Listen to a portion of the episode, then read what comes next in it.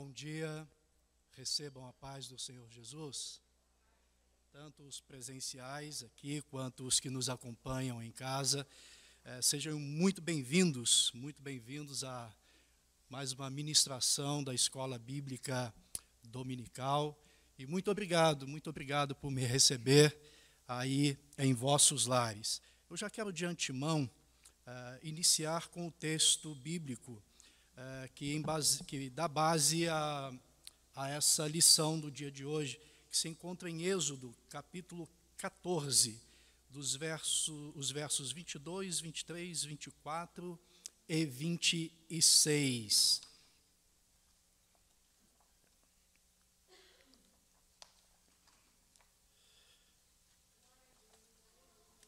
Diz assim o texto: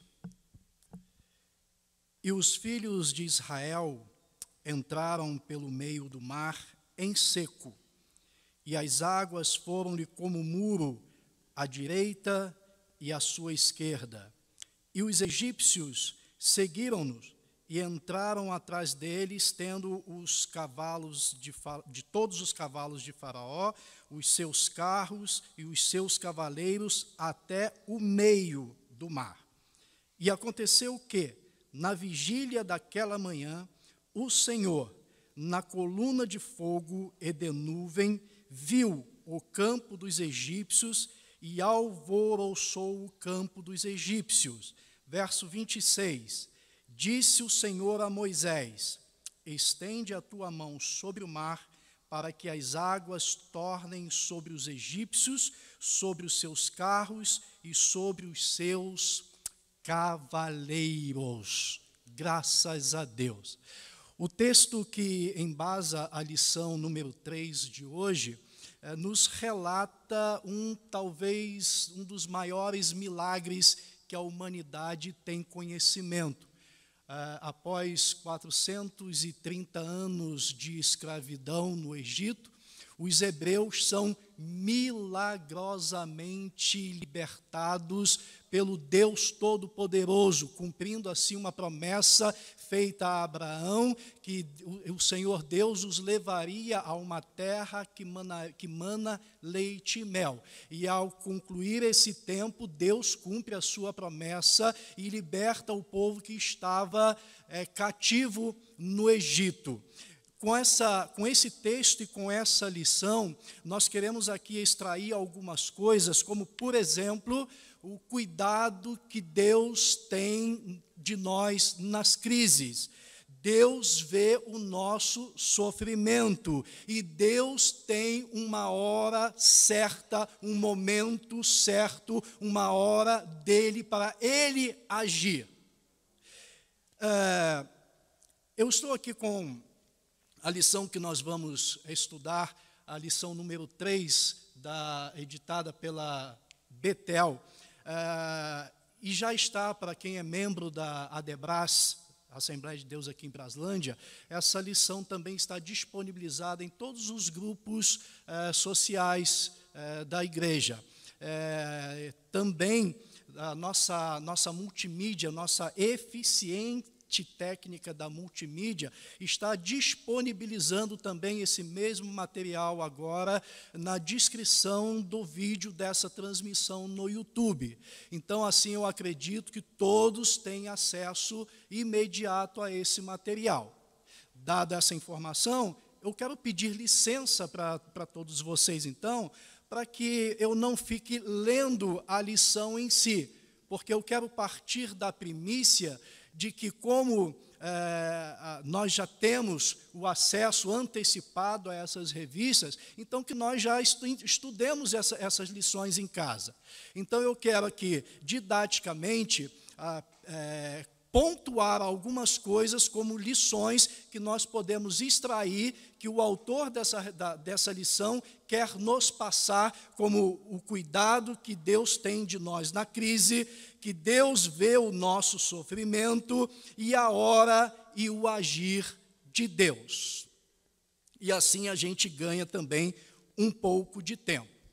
Ah, talvez, talvez uma pergunta que fica meio que ecoando para o nosso entendimento é é até um questionamento que nós fazemos assim: se os hebreus eram um povo escolhido de Deus, se era um povo separado de Deus, se Deus havia dado promessas e mais promessas a esse povo, se Deus tinha prometido tantas coisas, como, por exemplo, uma terra maravilhosa que mana leite e mel, por quê?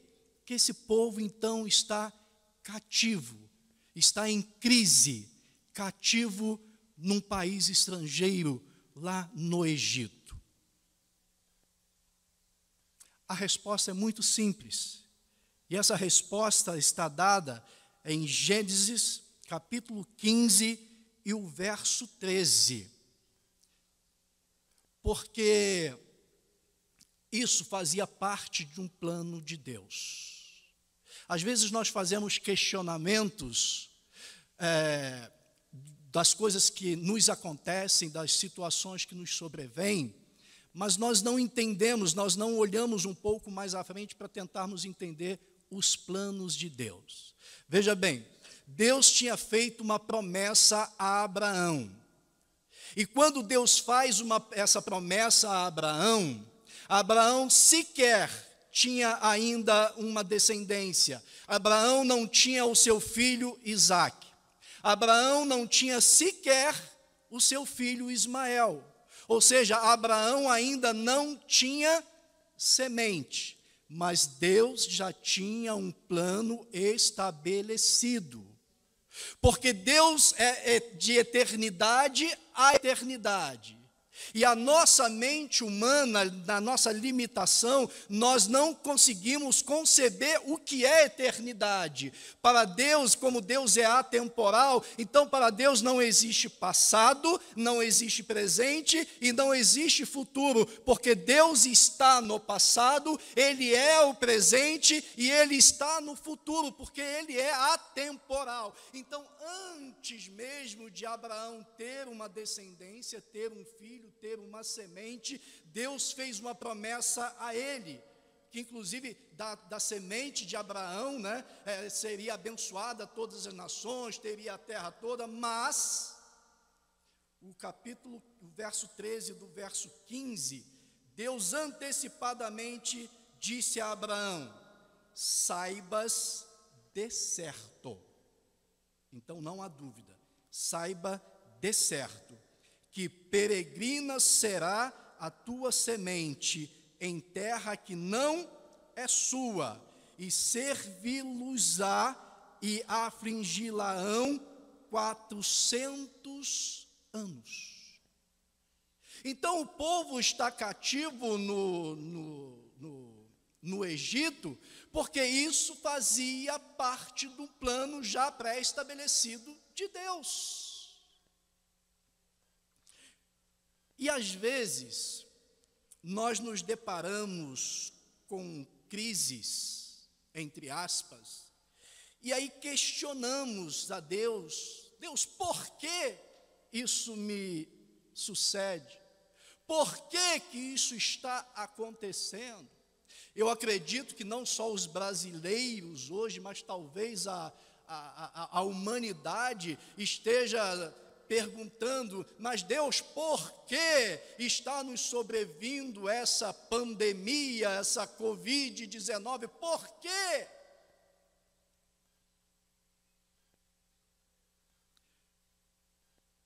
Principalmente para nós crentes, nós que professamos a fé em Cristo, assim como Deus avisou a Abraão antecipadamente que a, que o povo seria peregrino, que estaria cativo, e Deus deu detalhes. Deus disse: Ó, vai ser por 400 anos. Então, se o povo lá, os, os hebreus, raciocinassem, depois de cativos, eles poderiam ficar contando no calendário. Quando completasse 400 anos, eles poderiam pegar a mala, ficar na porta, porque Deus ia cumprir a sua promessa. Agora, para nós, às vezes, quando adentramos em certas crises, nós perguntamos para Deus, questionamos: por Deus? A resposta para nós também está em João capítulo 16, Evangelho, né? João capítulo 16, o verso 33. Disse Jesus: Tenho-vos dito isto, para que em mim tenhais paz. Aí ele dá as razões porque nós mesmo cristãos atravessamos crises. No mundo tereis aflições. No mundo tereis crises. Mas tem de bom ânimo. Às vezes nós não entendemos, não compreendemos, mas faz parte do plano de Deus. E Deus tem cuidado de nós na crise. E quando não é Ele mesmo, quando não é Ele mesmo que está conosco na fornalha, na cova dos leões e etc., quando não é Ele em teofania a estar presente, Ele manda um mensageiro para é, nos socorrer diante da crise.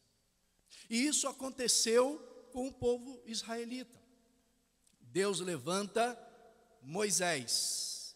Moisés era um hebreu criado por egípcios para livrar os hebreus dos egípcios e conduzi-los à terra prometida.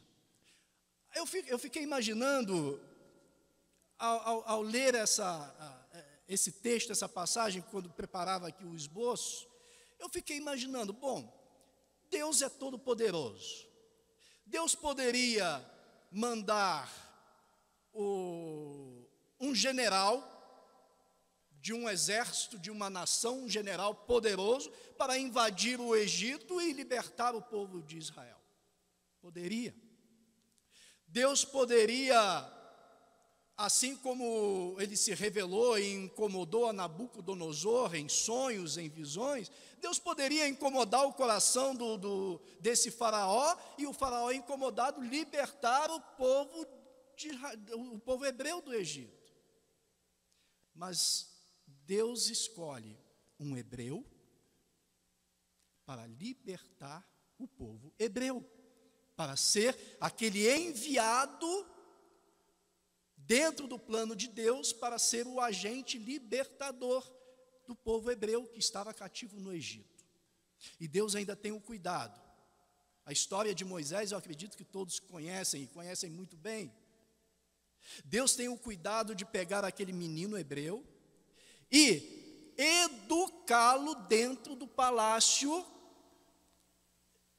do Egito para que ele absorvesse ali toda a cultura, todo o modo de pensar, de agir e de sentir do, do, dos hebreus.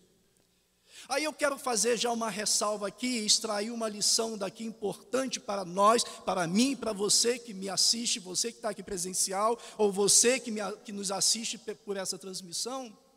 O agente libertador da tua família não vai ser um estrangeiro. Deus não vai mandar um anjo do céu para ir na tua casa para ser o agente libertador. Deus não vai mandar um agente estrangeiro qualquer para ir da tua casa, na tua família, libertar. Deus quer usar a você como agente específico de libertação da tua família, da tua casa, dos teus vizinhos, do teu bairro, da tua cidade, do teu estado e do teu país. E Moisés, ele atende ao chamado de Deus e vai se servir como esse, esse agente libertador. E aí ele começa então a travar diálogos com, com o Faraó. E parece uma coisa estranha no primeiro momento, porque Deus manda que Moisés vá até o, o Faraó, dialogue com ele e convença Faraó a libertar o, o povo.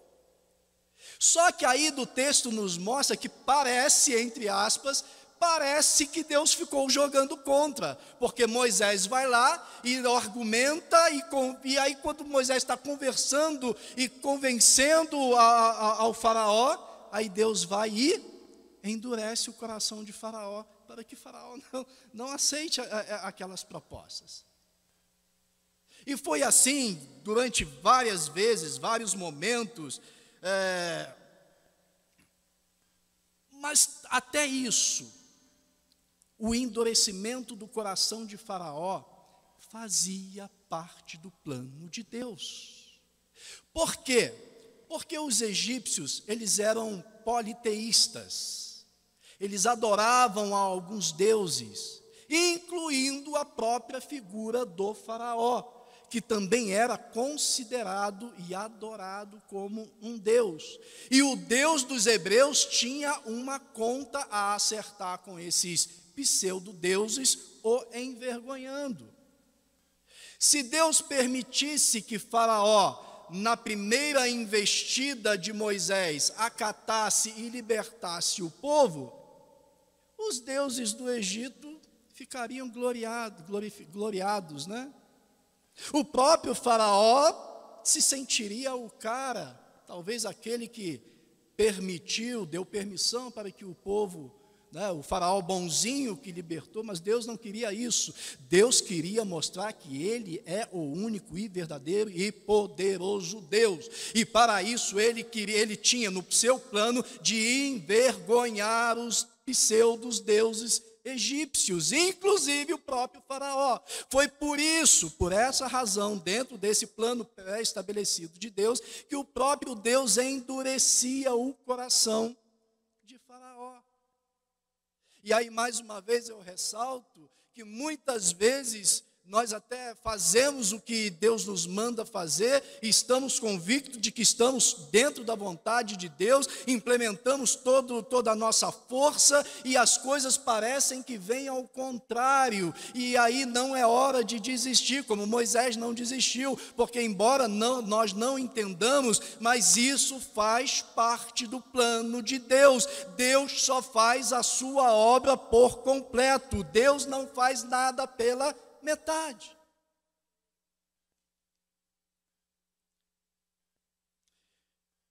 Quando nos deparamos dentro dessa, dessas crises, nós somos muito imediatistas.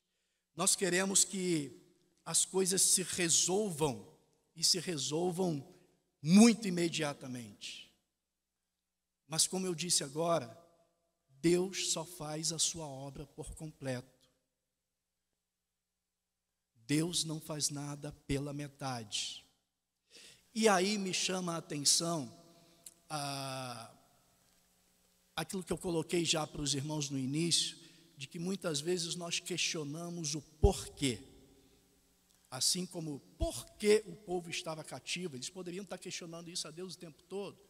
Mas trazendo para os nossos dias, e eu acredito, pelo que eu li, a intenção do, do, do, autor dessa, dessa lição é nos chamar a atenção para esses pontos, e às vezes, dentro dessas crises, principalmente a que nos assola é, mundialmente hoje, nós ficamos indagando a Deus por quê? Por quê? Por quê? Está na hora de nós tocarmos o porquê e perguntarmos para Deus: Deus, para quê? Porque os, o, o, o cativeiro dos hebreus não era um porquê, mas era um para quê. E esse para quê era para glorificar o nome de Deus. E às vezes nós estamos em uma situação que também ao final dela vai ser para glorificação do nosso Senhor.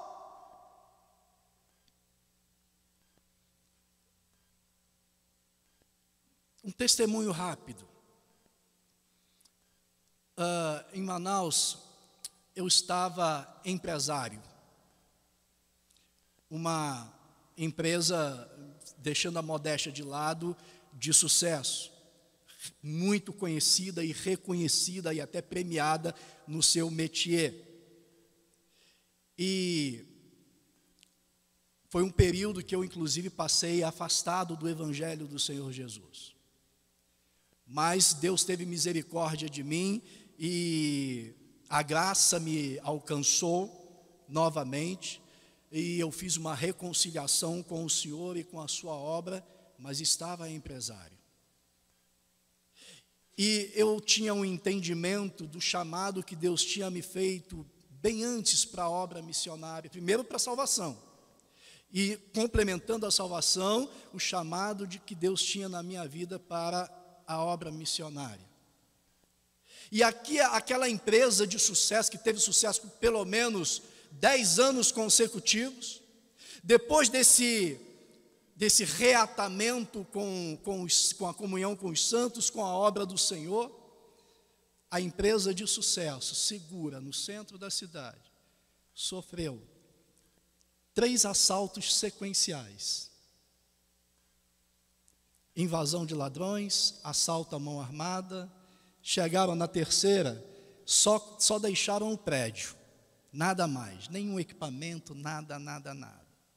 E eu, na minha fé, que o Espírito Santo já comunicava com o meu, até porque fazia parte das minhas orações, eu não questionei a Deus o porquê. Deus, quando eu estava longe, eu tinha sucesso, agora que eu estou em comunhão com os santos, agora que eu professo a fé, todas essas desgraças me assolam. Não, eu, eu não questionei a Deus assim. Eu disse, Senhor, para quê? E aí ele colocou no meu coração e eu ouvia na minha mente a voz do Senhor dizendo: para que você se liberte dessas coisas materiais e cumpra o teu propósito na obra missionária. Porque eu, como empresário, estaria empresário até hoje e não teríamos adebraços dados, não teríamos ajuda à África, não teríamos, como fazemos através do, do pastor José Eustáquio, e não teríamos todas essas obras que, por misericórdia, Deus tem colocado em nossas mãos.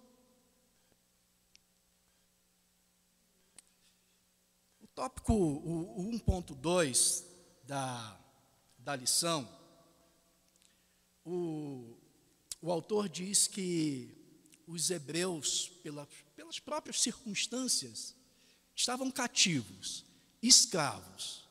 A vida agora deles era só trabalhar, era só fazer tijolos e aquela correria, eh, não tinham tempo para, para, para repouso, e nessas circunstâncias todas, eles perderam a liberdade de adoração ao seu Deus. Eles se afastaram então espiritualmente do seu Deus. Eu ouso dizer até que, entre aspas, eles esqueceram do seu Deus. Mas o seu Deus não esqueceu as promessas que ele tinha para esse povo. Assim como ele não esquece as promessas que ele tem nos feito. Para os hebreus, Deus tinha prometido que eles estariam, que eles viveriam numa terra que manava leite e mel.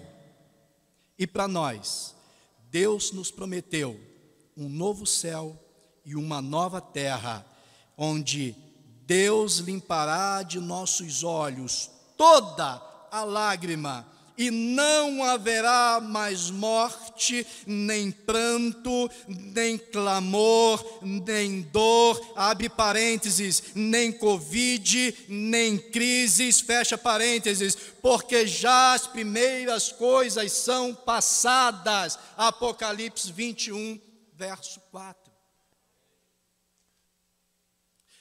Se ele não esqueceu as promessas que ele fez aos hebreus, ele não vai esquecer essa promessa que ele fez para conosco também.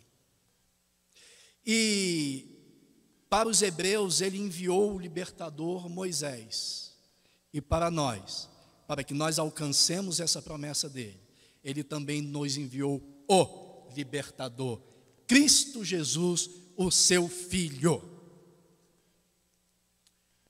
O tópico 2 da lição, o autor diz que Deus vê o nosso sofrimento. Eu até peço licença, sem ferir o espaço ao autor, e eu dou uma complementada. Eu digo mais, eu digo que Deus participa dos nossos sofrimentos e das nossas crises.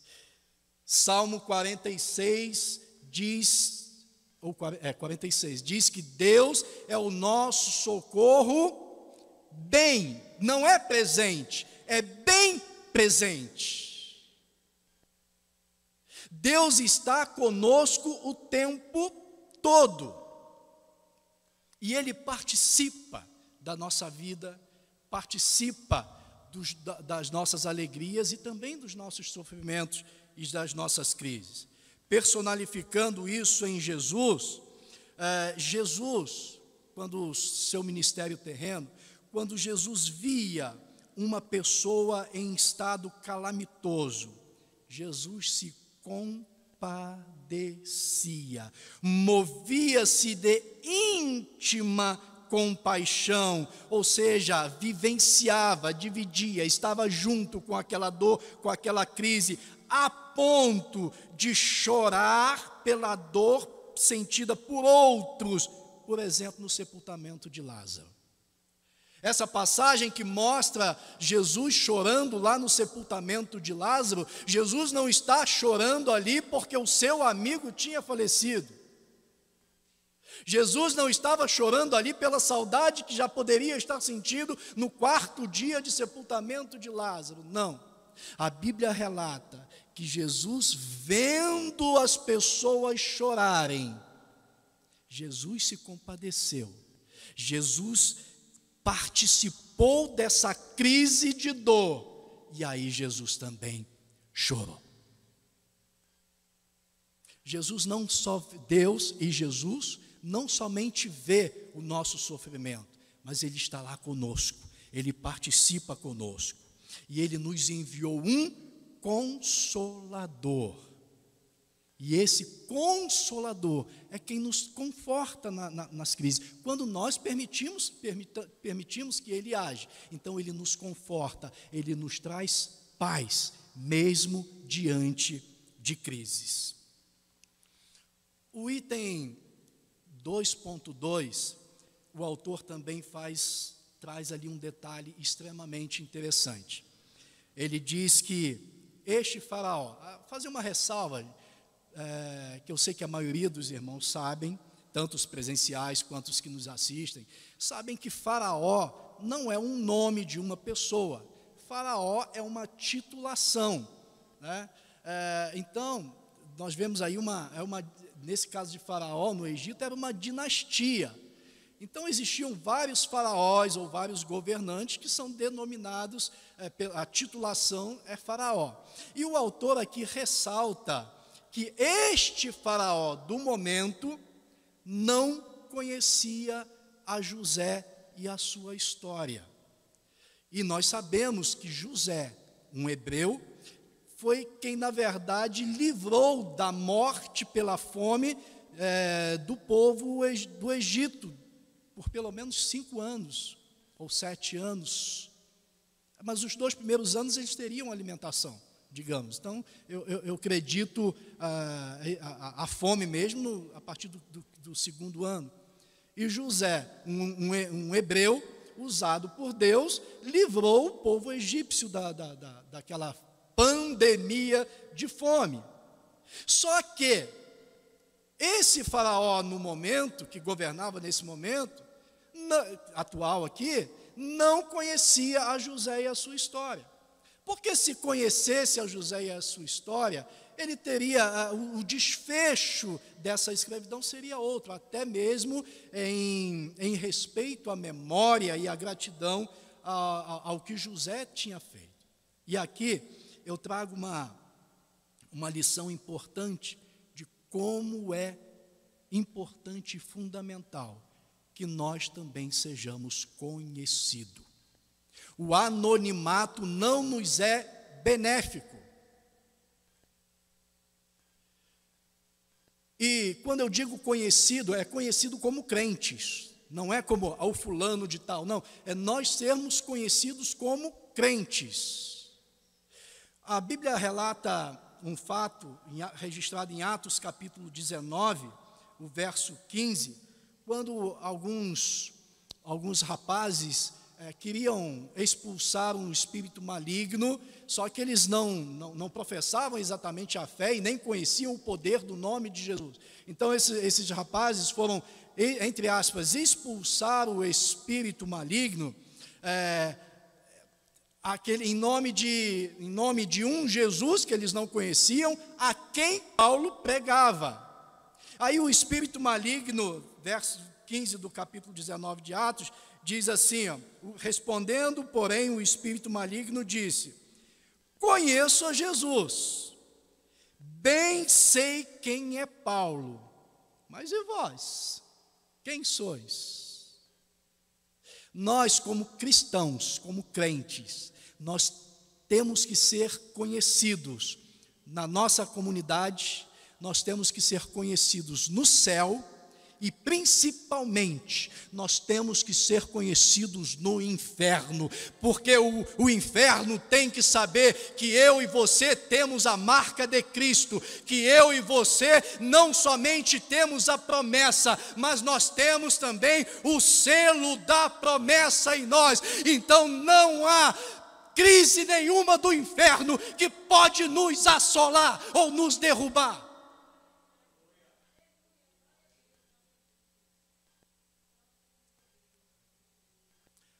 capítulo, o tópico 2.3, o autor diz que é hora de festejar. Obrigado. Se for de coco, vai ser melhor ainda, viu? O tópico 2.3 diz que é, é hora de festejar. Imaginemos, 430 30 anos cativo. Os últimos anos sob trabalho forçado, sofrimento, dor, falta de liberdade, e agora a notícia da libertação, de caminhar para uma terra prometida. É ou não é para fazer festa? Motivo tem para fazer festa ou não? Então vamos pensar, vamos ser libertos, vamos para a terra prometida, na terra que mana leite e mel, aí lá nós vamos preparar uma big festa para comemorar essa nossa libertação e a, e, e a nossa posse da terra prometida. Foi isso? Aonde foi a festa? Deus estava chamando para ir à festa no deserto estranhamente uma festa no deserto. Mas espera aí. Aí eu te perguntaria: o que que tem no deserto? Provavelmente você me responderia: nada. É exatamente isso. Olhando humanamente, é exatamente isso. No deserto não tem nada. E às vezes, essa era uma lição de Deus para os hebreus nessa época, e trazendo também, adaptemos para, os nossos dias. Às vezes, Deus nos leva para onde não tem absolutamente nada, para que nós consigamos vê-lo por completo. Porque fora do deserto, onde há muitas coisas, Fora do deserto há passarinhos, belas flores querendo me encantar. São vãos terrestres esplendores que querem ofuscar a nossa visão de Deus. Na nossa realidade hoje, são tantas coisas que nós vemos, que nós olhamos, que nós levamos a nossa atenção, os nossos olhares, a nossa mente, o nosso coração, que Deus fica em segundo, terceiro, quarto, quinto, sexto, sétimo. E aí, às vezes, Deus quer festa, mas ele, na verdade, ele não estava chamando, se nós lermos o texto lá de Hebreus, de, de Opa. de Êxodo, né? falando dos hebreus, se nós lermos com atenção, Deus não está chamando aquele povo para festejar em si a liberdade. Deus está querendo que aquele povo faça uma festa para Ele, para Deus. Deus quer ser festejado. E aí, para ele ser, poder ser visto por completo, Deus leva esse povo para o deserto. Porque, como no deserto não tem nada, ali os, egípcios, os, os hebreus vão conseguir enxergar a Deus por completo. E às vezes Deus nos leva para lugares onde não há absolutamente nada, para que nós, então, pelos olhos da fé, só enxerguemos a Ele.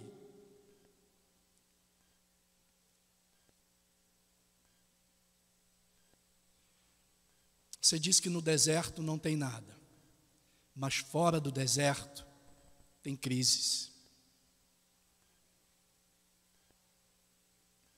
Se fora do deserto tem crises, então vamos voltar lá para o deserto o que, que tem no deserto? Aí eu vou te responder aqui. Ó. No deserto tem Deus. No deserto tem maná. No deserto tem água da rocha. No deserto tem codornizes. No deserto tem coluna de fogo que nos aquece. No deserto tem a, a, coluna de nuvem que nos refresca. No deserto tem Deus. Se você, assim como eu, respondeu no primeiro momento que não tinha nada, eu te digo que no deserto tem Deus. E se tem Deus, tem tudo.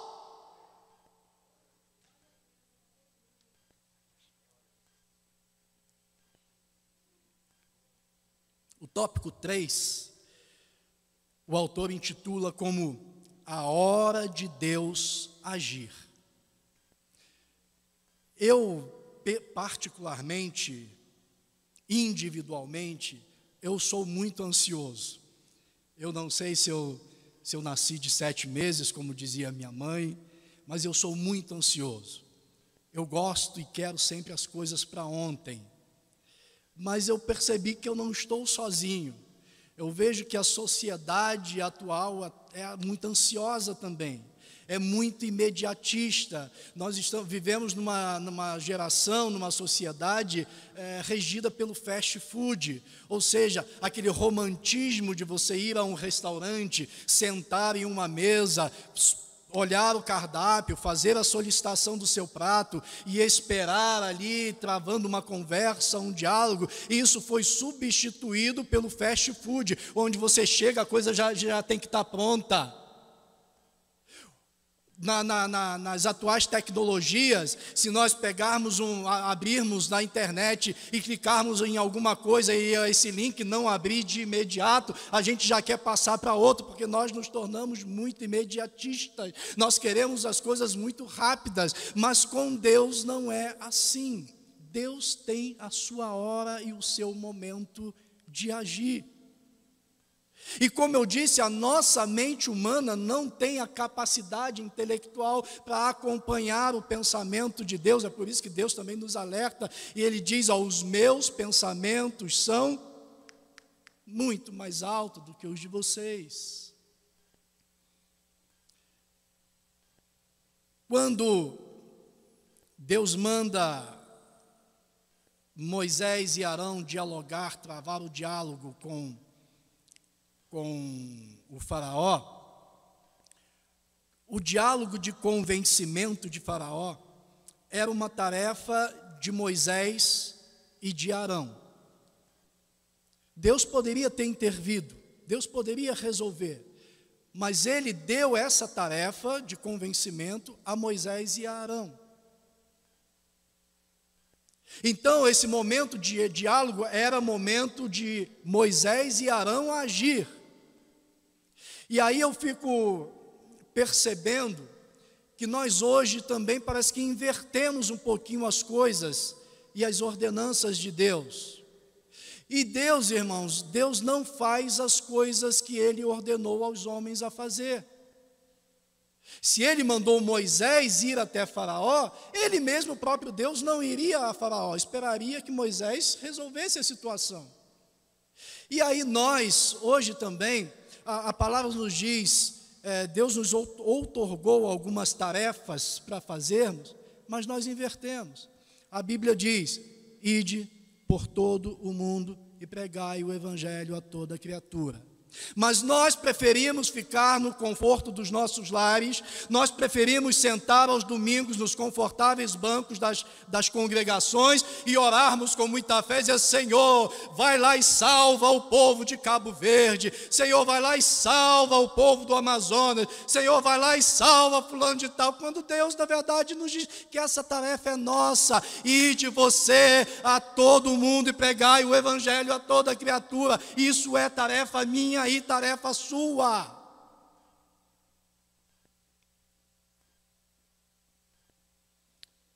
Depois de várias tentativas de argumentação, Moisés finalmente convence a Faraó em, em libertar, em deixar o povo hebreu ir.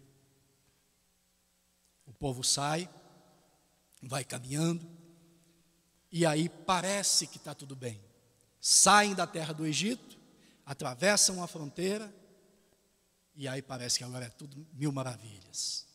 Acabou a crise. Acabou a crise até eles depararem com o Mar Vermelho. Aí é que eles vão saber o que é crise. Porque quando chegaram diante do Mar Vermelho, eles viram que não teria passagem. Poderiam voltar, tentar outro caminho.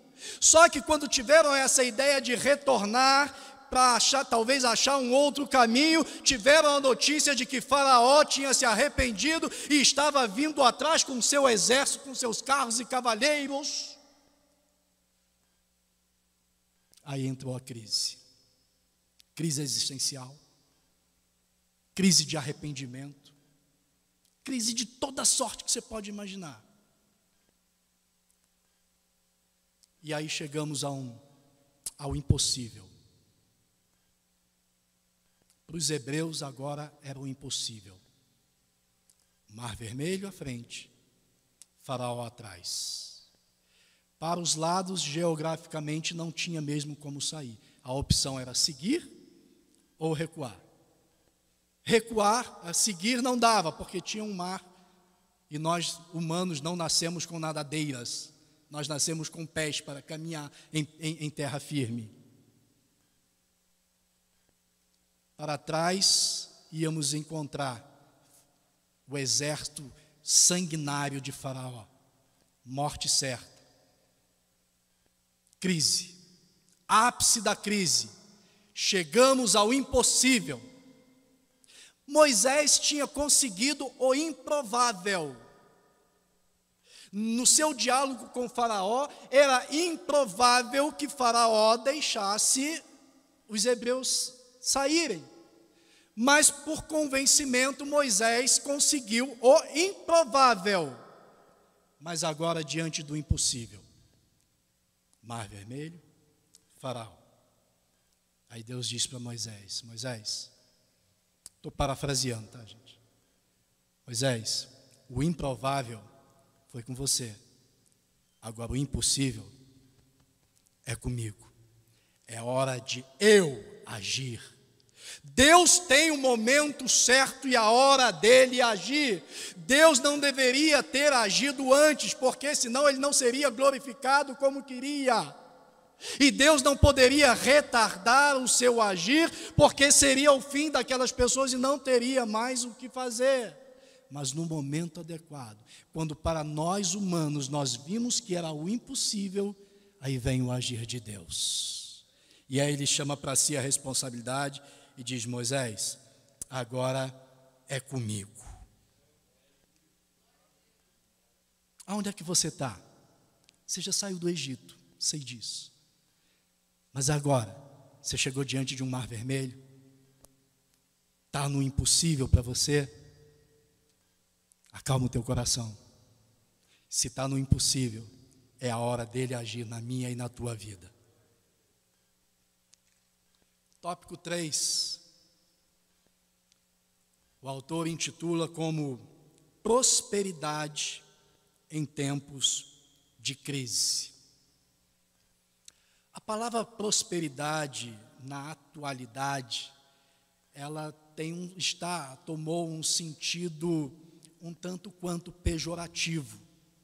Não a prosperidade em si, o que colocou, o que enlameou, o que embaçou a, essa palavra prosperidade foi uma famigerada teologia da prosperidade, que quer te dizer, quer incutir na tua mente, no teu coração, que o teu Deus, que é todo-poderoso, dono do ouro e da prata, ele seria obrigado a te abençoar, a te enriquecer nesta terra, a te dar casa nova, carro novo, melhor emprego. Essa é a teologia da prosperidade. A teologia da prosperidade diz que você é abençoado em ter, mas a verdadeira prosperidade é a que está relatada no primeiro verso do Salmo 23. O Senhor é o meu pastor e nada me falta, não tenho falta de nada.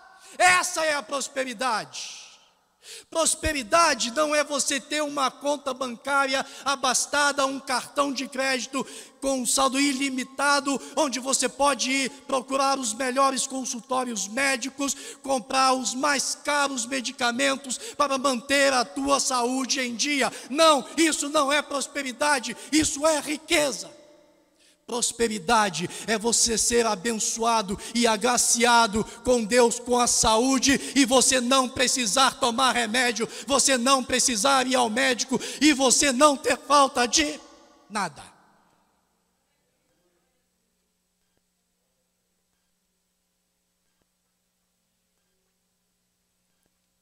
A teologia da prosperidade, famigerada teologia da prosperidade, diz que você tem que ter.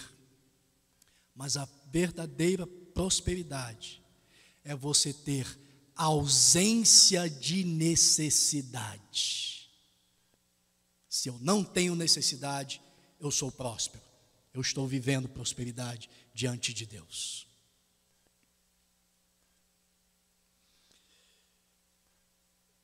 Quatrocentos e trinta anos como escravos, trabalhos forçados, e aí vem a libertação.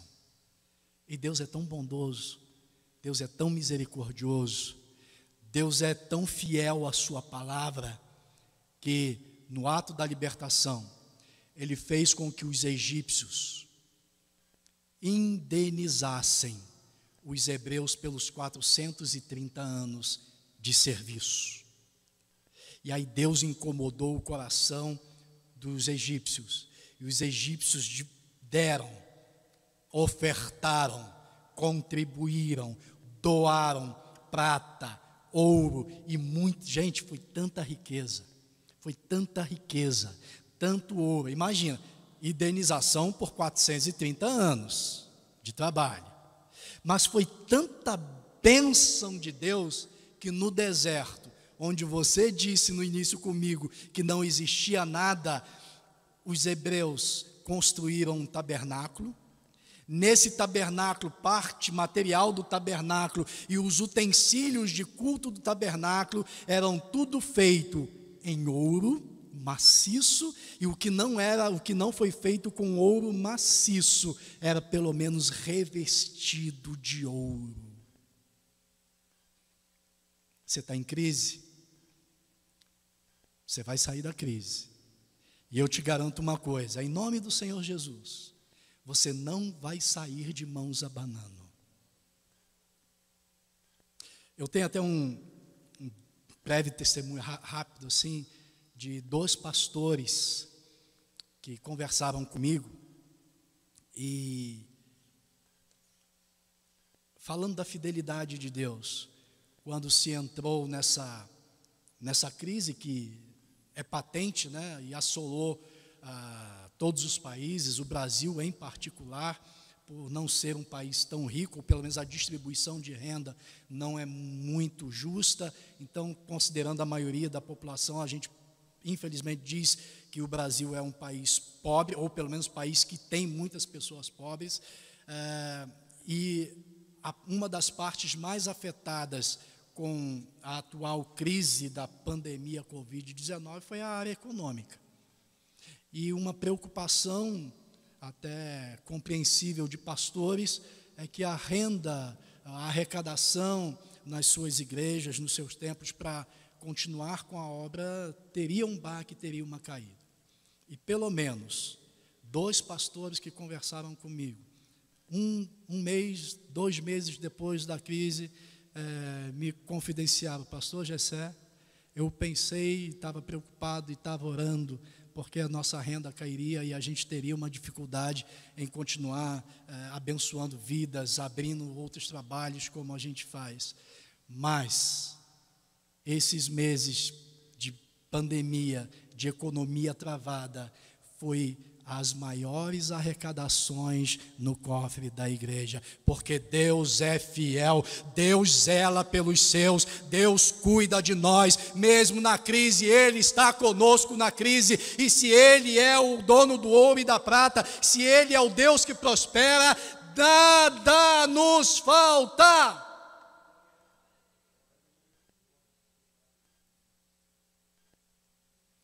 Caminho para concluir a lição de hoje. Davi, Davi disse no Salmo 37, verso 25: Fui moço, agora sou velho, mas nunca vi o justo desamparado. Você é justo? Você está justificado, você não é desamparado pelo teu Deus. Fui moço, agora sou velho, mas nunca vi desamparado um justo, nem a sua semente mendigar o pão. Pode a Covid atingir a economia brasileira, mas nós não seremos desamparados pelo nosso poderoso, misericordioso e gracioso Deus. Ele é justo e nem a nossa semente. Deus cumpriu todas as suas promessas para com o povo de Israel, aquelas promessas que ele tinha feito a Abraão e Deus há de cumprir também as promessas que ele nos fez.